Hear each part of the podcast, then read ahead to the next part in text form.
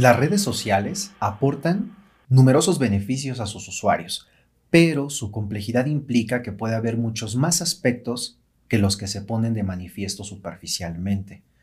Un grupo creciente de investigaciones señala numerosos posibles lados oscuros de los que conviene ser conscientes cuando empleamos o ocupamos las redes sociales. Hay varios puntos.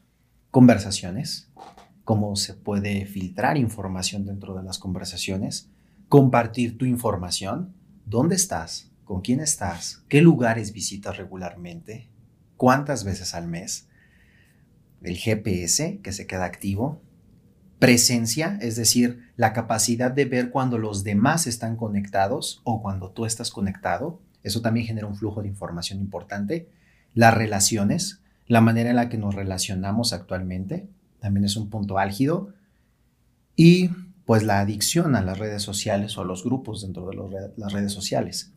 Son varios puntos que en este episodio seguramente vamos a desglosar, pero con un enfoque tal vez un poquito diferente y con un invitado especial.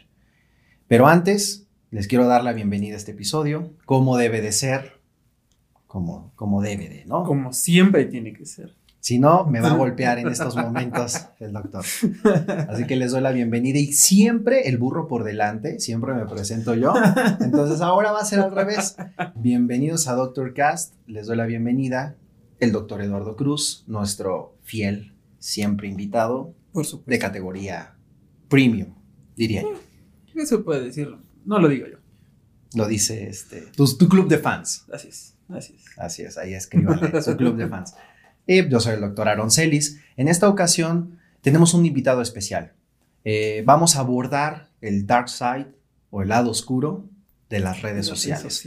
En episodios previos ya estuvimos hablando de lo bonito, las habilidades, cualidades, cómo comenzar con nuestros amigos a quienes mandamos, bueno, yo ya digo amigos y van a decir, este fulano no lo conozco, los influencers que no, me, no nos gusta y ni a ellos les gusta ni a nosotros el término, ¿no? ¿Cómo, ¿Cómo, podría ser creadores de contenido? Creadores de contenido creo que es lo que mejor los decías. Pero ahora tenemos un invitado especial, está con nosotros el doctor Tapia, de Doctor Sin Doctorado, así que vamos a ello. Sí. Y bueno, doctor, muchísimas gracias por acompañarnos, de verdad. Para cerrar este episodio, que aparte de todo nos vas a ayudar a complementar un tema bien, bien, bien importante y bonito, me parece, porque es una cuestión en la que a veces no ponemos mucha atención, como dicen por ahí, nadie piensa en los niños, ¿no? Entonces, eh, vamos a, a, dar esto, pero por favor, doctor, adelante, preséntate un bienvenido, poquito, bienvenido. Bienvenido. Bueno, pues muchas gracias primero por considerarme y pues sí, ahorita vamos a tratar algo pues bastante más, eh, digamos, espinoso detrás de todos estos arcoíris, de los likes, de las redes sociales, de los hashtags, del Studigram y de todas estas cuestiones. Eh, digamos que es precisamente todo esto que pasa tras bambalinas, que es Exacto. lo que pasa con el creador cuando deja de transmitir, cuando deja de, cuando ya sube el post, todo lo que pasa detrás y principalmente después de eso. Claro, claro, me, me gusta mucho cómo lo comentas, doctor. La verdad es que Eduardo, el doctor Eduardo decía ahorita, algo bonito a mí me generaba ansiedad cuando estaba haciendo ahí, teniendo un background sobre lo que es esto, porque realmente todo es color de rosa, todo es un arco iris, pero ya cuando ves lo que hay detrás, ¿no? El backstage, digamos, lo de toda esta parafernalia y este cuento, pues hay un ser humano que muchos de los creadores de contenido que hemos tenido la oportunidad de tener como invitados, a los cuales les agradecemos, muchos siguen siendo estudiantes de pregrado, segundo, tercer año, preinternado. No dejan de tener responsabilidades como estudiantes. Entonces yo me pregunto ahí, a lo mejor la, lanzando ahí un comentario al respecto, eh, ¿en qué se enfocarán más? Eh, es, una, es algo que me preocupa a mí como académico tal vez, en ser buenos creadores de contenido o en ser buenos estudiantes de medicina y futuros médicos? ¿Qué ocupa más el tiempo? ¿El tener los likes, los me gusta, los corazones, el share, o, el, realmente tener un conocimiento y aprendizaje significativo de lo que es la medicina? A mí me preocupa eso, o, me puso a pensar, me puso a pensar porque es fácil desvirtuarse, sobre todo en los primeros años de la carrera. Y, y, se vuelve tu carrera las redes sociales, no propiamente tu formación universitaria. Claro, o sea, porque digo, finalmente, pues el día tiene 24 horas para todas las personas, desde las más productivas hasta las más procrastinadoras que pueden llegar a existir. Eh, y obviamente, sí, se requiere tiempo para las dos cosas. Yo cuando estaba estudiando medicina, pues la realidad es que estaba enfocado en eso. Yo empecé esto cuando era pasante, pero ya que terminé mi pasantía, y de por sí mi pasantía fue bastante light, entonces tal vez hubiera tenido más tiempo de hacerlo, pero sea como sea, o sea, yo no me lo imagino de esa manera porque yo empecé mucho después. O sea, ya como, pues prácticamente ya como médico graduado fue cuando empecé a hacer contenido porque tenía un poco más de tiempo del que tenía en el internado, pues me hubiera muerto intentando crear contenido. claro, yo, yo, yo, creo que yo también. Yo, yo, yo tuve algunos pininos, por ahí tuve un proyecto llamado Aria Blanca y lo hice también cuando ya era pasante, no lo hice de estudiante de pregrado. No tengo esa experiencia, como bien comentas tú, eh, de qué, tanto, qué tan fácil te, te puedes desvirtuar. Justamente te quería preguntar eso. ¿Cómo le haces tú? Pero pues tú ya eres un médico formado, eh, has tenido diferente experiencia a nivel clínica, académica. Es un enfoque muy diferente, ¿estás de acuerdo?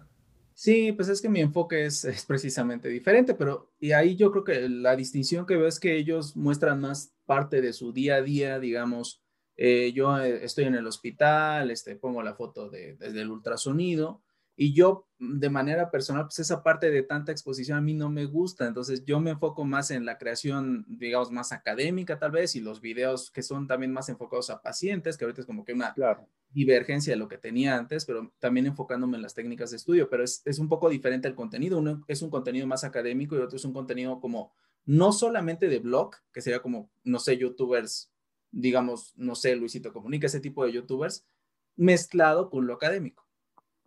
Claro. Así es como yo lo veo. Entonces, tal vez de esa manera se complementa un poco mejor, porque a lo mejor es más fácil crear contenido porque parte de tu día a día es el contenido. Sí, este, este vender estilo de vida, ¿no? Que ya también se ha vuelto una corriente en redes sociales. Sí, que es una ¿Qué, ¿qué ofreces? Pero ese es el problema, porque Instagram, y de hecho estaba investigando un poco, es la red social más perniciosa para la salud mental de YouTube, de, Twitter, de Facebook, precisamente por eso, por lo que tú dices, porque se muestra una, pues no quiero decir una fachada, pero se muestra una imagen que no es realista de lo que es la vida de las personas, de lo que es su día a día. y pues esto puede ser tanto desde un modelo hasta alguien que dices, es que este hombre es súper productivo y yo me siento bien inútil, porque en lugar de estar, lo que hago es estar perdiendo el tiempo viéndolo. Exacto. Exacto, exacto. Ahora, en, este punto, por ejemplo, también eh, digo, ¿cómo, ¿cómo, ves tú e, e, esta diferencia o qué podrías a lo mejor tal vez comentarle a, estos influencers nuevos que a pesar que, que, se encuentran como en esta etapa estudiantil? Porque, como tú dices, es algo que no, no viví, ¿no? Tú nos comentas, algo que yo no viví porque yo empecé ya después, realmente como médico graduado. Pero ellos en este, en este aspecto, digamos que hay una alteración tanto en el tiempo y la intención de hacer las cosas. Porque en tu caso tú lo comentas, es más académico. Realmente yo agarro el ultrasonido y te lo pongo. Un día te puedo poner un electrocardiograma y hacer un ejercicio de qué se trata, ¿no? A ver un diagnóstico, cuestiones así. Y en el caso de los estudiantes, obviamente se enfoca diferente porque es más cuestión de, ah, voy a subir un apunte porque a lo mejor los demás, como nos comentaban por ahí en algún momento, no han tenido el tiempo, ¿no? Y yo hago como mis apuntes bien organizados y pues a ver, vamos a echarles la mano. Pero todos lo vemos como consumidores, a final de cuentas, desde un aspecto académico, dependiendo por supuesto del nivel, pero me va a servir para estudiar, me va a servir para reforzar, me va a servir tal vez para aprender algo nuevo, ¿no? Es eso. A pesar de que ellos como estudiantes lo estén haciendo, funciona. Porque a final de cuentas viene otro punto que nos comentaba una de las influencers en el episodio anterior, donde nos decía, ahora me mandan mensajes pidiéndome consulta. ¿No? No dudo que a ti te haya llegado un mensaje de esos de doctor que tengo, ¿no? Sí, entonces, ojalá fuera del brazo, pero ese es el problema. Entonces ya les he puesto varios mensajes ahí que yo no doy consulta, que si no doy consulta por teléfono, por videollamada, mucho menos doy consulta por eh, mensajes eh, de Instagram o por otro tipo de redes sociales, porque sí, sí me han llegado fotos de condilomas, me han llegado fotos eh, de verrugas, me han llegado fotos de lo que no se, de, lo que ustedes se imaginen que no deberían de mandar fotos las personas, los pacientes, porque eso finalmente pues me mandan fotos, obviamente fotos no solicitadas, o sea, no es como que yo le diga, ah, sí, este, a ver, mándame una foto para valorarte, no. este, viene el mensaje, el resumen clínico y luego viene el flashazo de, de la imagen. Ay, caray. Sí, entonces sí, claro que me he visto expuesto a eso. Esa es una parte, ¿no? Y ellos, pues, digo, la gente no distingue entre, pues, un estudiante y, al menos no de manera tan, tan fácil al inicio, entre un estudiante, un médico pasante, un médico interno, un médico graduado, un médico especialista. Entonces, igual y pueden pensar, ah, no, pues es que es que el doctor tal, ah, pues es que ya es doctor, entonces yo le mando mi resumen clínico y la realidad es que lo que no saben es que cuando uno está en los primeros semestres no tiene la más remota idea para resolver cosas clínicas. Claro, claro, claro. Complicado. Ahorita que comentabas lo de los cotilomas y las fotografías sorprendentes, eh, acá está Luis en los controles, nuestro compañero se, se, quedó sorprendidísimo, nos hizo unos ojos que hubieras visto, está ahí atrás retorciéndose y sorprendido por esta situación, pero es muy cierto, hablábamos de eso, ¿no? Eh, de esa situación de, de qué tan importante es guardar bien la ética profesional y saber qué canales de comunicación son para hacer tu quehacer profesional y cuáles son para otras cosas, académicas, redes sociales. Y muchos pacientes no distinguen eso y, muchos pacientes, como dices, te veo con bata, con quirúrgico, eres para mí un médico, ¿no? ¿De qué? ¿Quién sabe? Pero eres para mí un médico, entonces ya te puedo consultar el saber marcar esa diferencia. Yo creo que esa es una de las cosas que más mete shock. Exacto. Sobre todo en esa época, ¿no? Porque, digo, o sea, haciéndolo después creo que sabes lidiar a final de cuentas con la experiencia que has tenido con eh, tus pacientes o lo que sea, pero en la etapa estudiantil yo creo que sí debe de pegar un poquito, ¿no? Vale. Sí, o sea, debe ser, debe ser complicado. Y esa es una parte, ¿no? Que es la gente que pues busca ayuda. Pero también tienes la otra parte y que es la que a muchos creadores de contenido les afecta, que son los haters, que son las, los trolls o la gente que pues nada más, digamos que está viendo en qué te equivocas y que no es precisamente una crítica constructiva de lo que te hacen. Y al principio tú te sacas de onda porque es pues como que, oye, estoy haciendo un video este, con la mejor de las intenciones sobre la fisiología de la vitamina D, a lo mejor me equivoqué eh, puse mal, escribí mal una palabra o me equivoqué en una cosa muy minuciosa de la vía metabólica, pero ya eres lo peor y eso es algo muy común. Y precisamente uno como creador de contenido, a lo mejor te dan 100, 100 comentarios positivos y te dan un comentario negativo y ese comentario negativo es el que te llega a afectar todo el día y se te olvida pues, todos los comentarios positivos, todos los likes, todo lo, digamos, positivo que pueda llegar a generar tu contenido y te enfocas en esa cosa negativa. Sí, ¿y cómo, aprendes a lidiar con eso? A mí me pasó una vez, yo me tardé una vez como ocho horas, no te miento, Doc, ocho horas haciendo un video de una sutura, un surjete eh, anclado. Ocho horas me aventé, que la cámara arriba, que la iluminación, pues autodidacta, no estudié esta carrera para saberme todo, a poco a poco fui aprendiendo, como muchos creadores de contenido que no tienen de formación la parte audiovisual. Y me llegó justo lo que tú dices, un comentario que decía, una pelota de béisbol está mejor suturada que, eso que acabas de hacer. Todos los comentarios eran positivos, pero fíjate que lo, traigo a colación porque sí me hizo sentir mal. O sea, em, emocionalmente sí me dio para abajo, ¿eh?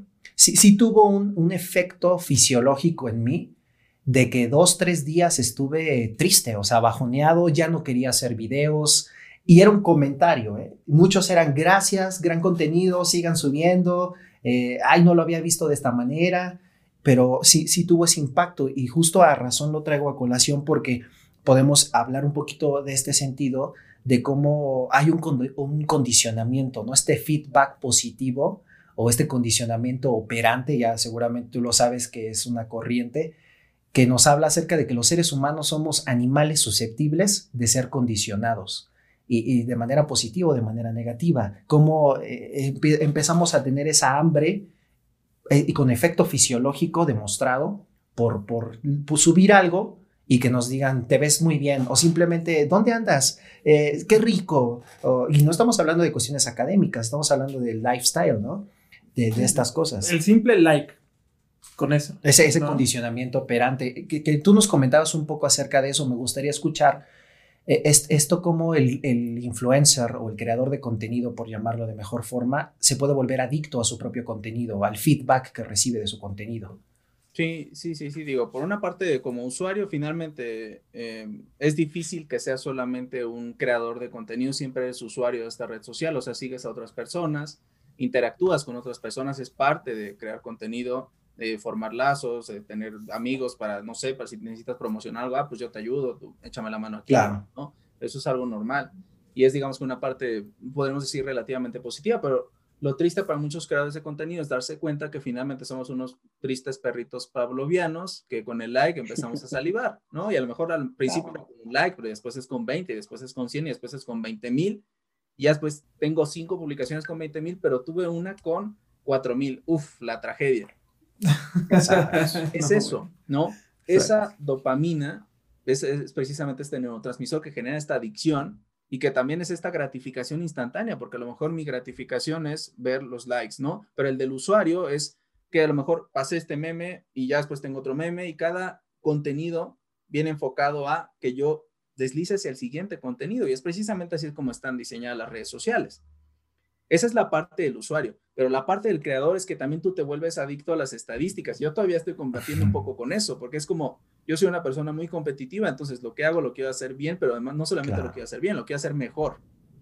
Entonces, ya me mido yo de una manera objetiva, entre comillas, que son los likes, que, por ejemplo, si es en YouTube, no, pues son los seguidores, es, eh, las vistas, es, eh, incluso los ingresos.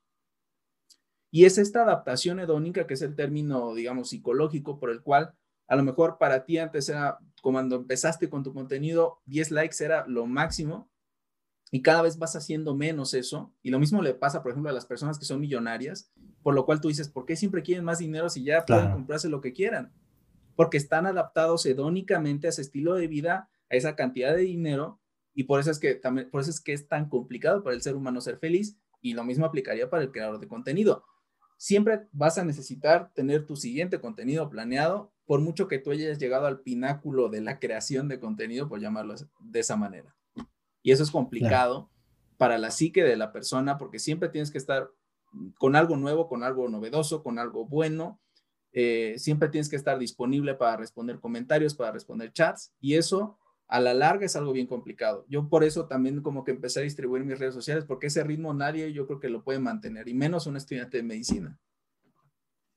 No, definitivamente, o sea, con, las exigencias y, la autoexigencia, ¿no? Que a veces nos damos porque es como precisamente un, alimentador también de, esas eh, obsesiones que a veces tenemos, ¿no? El hecho de que la gente también comience a pedir más de tu contenido, porque esa es la otra, ¿no? O sea, también hay momentos en el que, un momento, ah, ya pasaron tres días y no has publicado nada, ¿no? Eh, claro.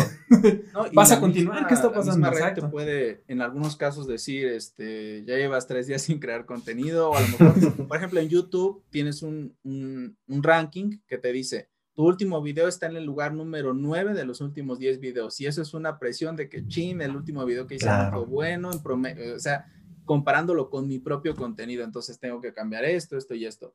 Y de cualquier manera, aunque estés con el 1 de 10, al siguiente, la siguiente vez mm, tienes que intentar replicar ese primer lugar, pero por estadística y por el principio de Pareto que dice que, digamos que de tu contenido, el 20% va a ser el que va a atraer al 80% de tu público y el otro 80% de tu contenido, que a lo mejor son 80 videos, solamente va a atraer al 20%.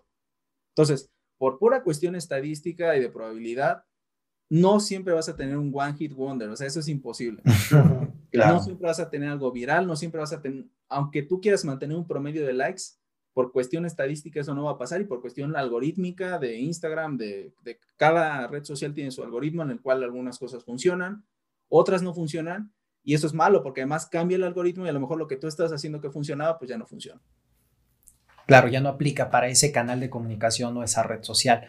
Conocer eh, cómo funciona de manera superficial, porque tiene su teoría profunda y toda esta cuestión de los algoritmos y demás, ayuda al creador de contenido. Pero me gusta mucho cómo lo estamos comentando, el considerar eso, ¿no? Esos refuerzos positivos o refuerzos negativos que, que no son tan obvios, tienen sus sutilezas. Tal vez para alguien que ve las estadísticas te mete presión, como decías pero para el consumidor también tiene sus sutilezas, o sea, es sutil. Yo veía por ahí una, una frase que dice, es tan positivo eh, el reforzamiento, ya ves que hay dos tipos, o se habla de dos tipos de refuerzos, positivos y negativos en las teorías más básicas, ¿no?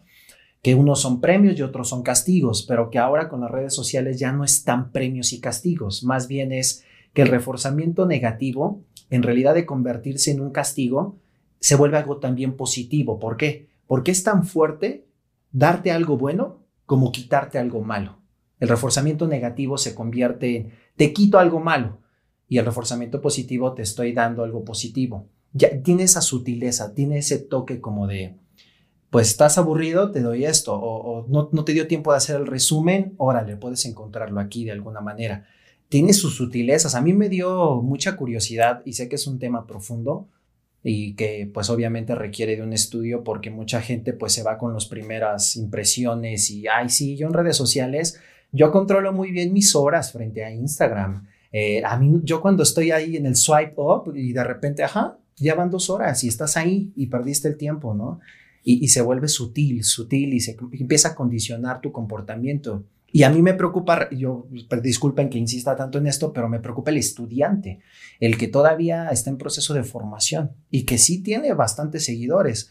En tu caso, pues tu perfil a lo mejor tiene pues áreas positivas, ¿no? O factores protectores porque ya eres un médico formado, seguramente tienes una vista hacia tu formación de posgrado, has tenido experiencia académica, eh, en diferentes áreas, pero a mí el, que estas sutilezas y este reforzamiento me preocupa en los alumnos, en los chicos con los que tuvimos invitados, que queremos mucho, les mandamos un fuerte abrazo, pero por eso queríamos hablar contigo en esta ocasión, para darle ese toque de qué bonito, arco iris, como lo dijiste muy bien al principio, pero hey, hay otras cosas que debes cuidar de tu salud y de tu tiempo.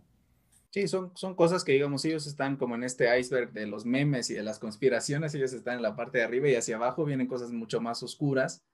Eh, y que uno no sé, o sea, al principio de, creador de contenido todo es maravilloso, todo, todo funciona, eh, todo te parece excelente, pero conforme ya llevas años creando contenidos, conforme te vas dando cuenta de que hay algunas cosas que pues no, no vale la pena estresarse tal vez por algunas cosas, que siempre Mm, que por cuestión de que algo puede pasar mal, va a pasar mal, ¿no? Y eso me lleva al último punto que creo que me gustaría comentar y creo que esto es bien importante para los que están creando contenido en redes sociales. Eh, tenemos toda esta cultura posmoderna de la cancelación y eso es muy, nosotros somos muy susceptibles de caer en eso como médicos, primero porque pues así es nuestra personalidad, un tanto tal vez arrogante, un tanto, no sé cómo decirlo, eh, pero entonces es posible que por cualquier mal movimiento uno acabe con un problema, que, o sea, a lo mejor tú publicaste el meme más que tú dijiste, ay, se me hace, es súper gracioso en mi cabeza, lo publicas, con una intención pues, de divertir, ¿no? Eh, y tal vez con prejuicios que todos tenemos en algún momento y que no es suficiente prejuicio para que le canceles la vida a alguien. Bueno, pero eso pasa y hay varios creadores de contenido que han acabado muy mal, hasta suicidios, o sea, que sería el límite peor, pero pasando por problemas de salud mental, depresión, ansiedad y demás propios.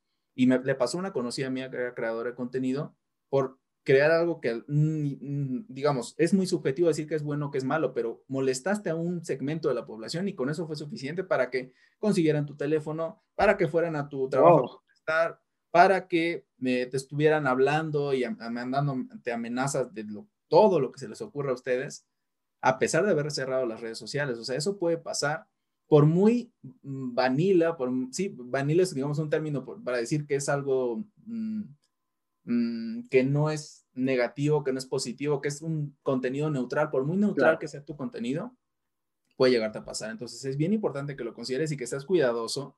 No soy yo partidario de ser políticamente correcto, pero sí soy partidario de ser cuidadoso con lo que dices y cómo lo dices.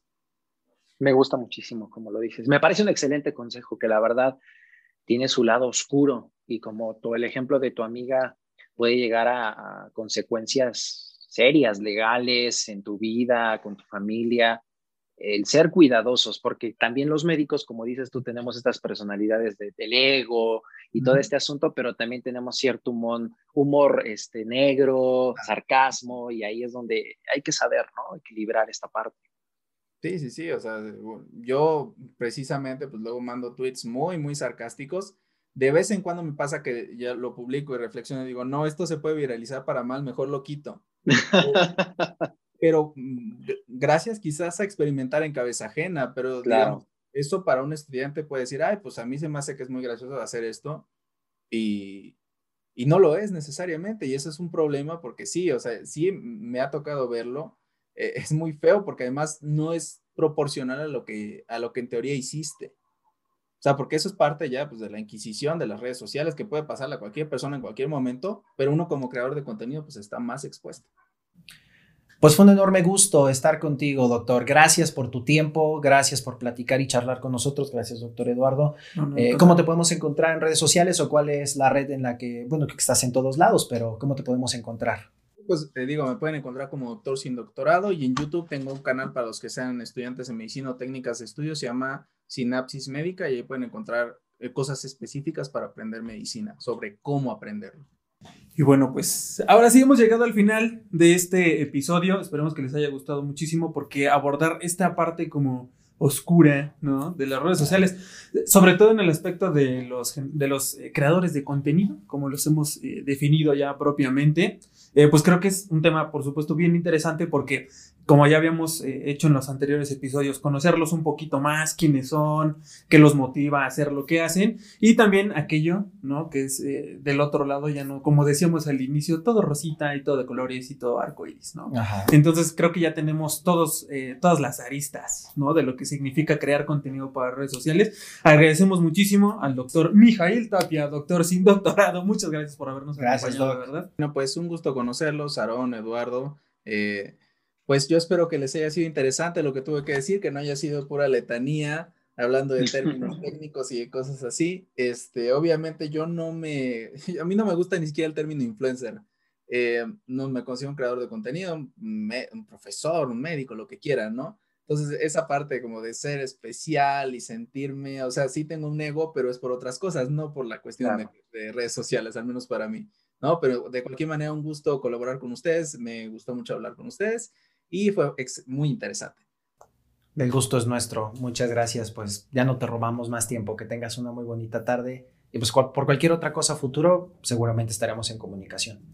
Y pues bueno, no, no voy a despedirlo por completo porque tienes que hacer lo, tuyo. A mí no creo que me vaya a salir jamás en la vida. Yo esperaba que lo hicieras. El cambio de que yo te presentara primero y ahora tú despidieras todo, esperaba que lo hicieras. Eh. Vamos a ver, vamos a ver, lo vamos a intentar. Eh. Y si no, ya aquí le cortan y se van, no es cierto. A ver. Muy bien, pues eh, nos despedimos recordándoles que Doctor Cast es un producto de Grupo CTO. Hasta ahí creo que vamos bien. Así que recuerden muy bien, coman frutas y verduras, que esta cosa podría, ay, no recuerdo, provocar cefaleas, convulsiones. Ah, sí, es este, cierto. Sí, es cierto. Ya no lo habías dicho. Ya no lo habías mencionado ahora que lo Este programa puede producir cefaleas, convulsiones tónico-clónicas generalizadas. generalizadas. Así es. Ah, míralo. Ah, lo haces mejor que yo. Y probablemente con esta despedida les vaya a causar un poquito de ansiedad. Pero bueno, espero que nada más en esta ocasión.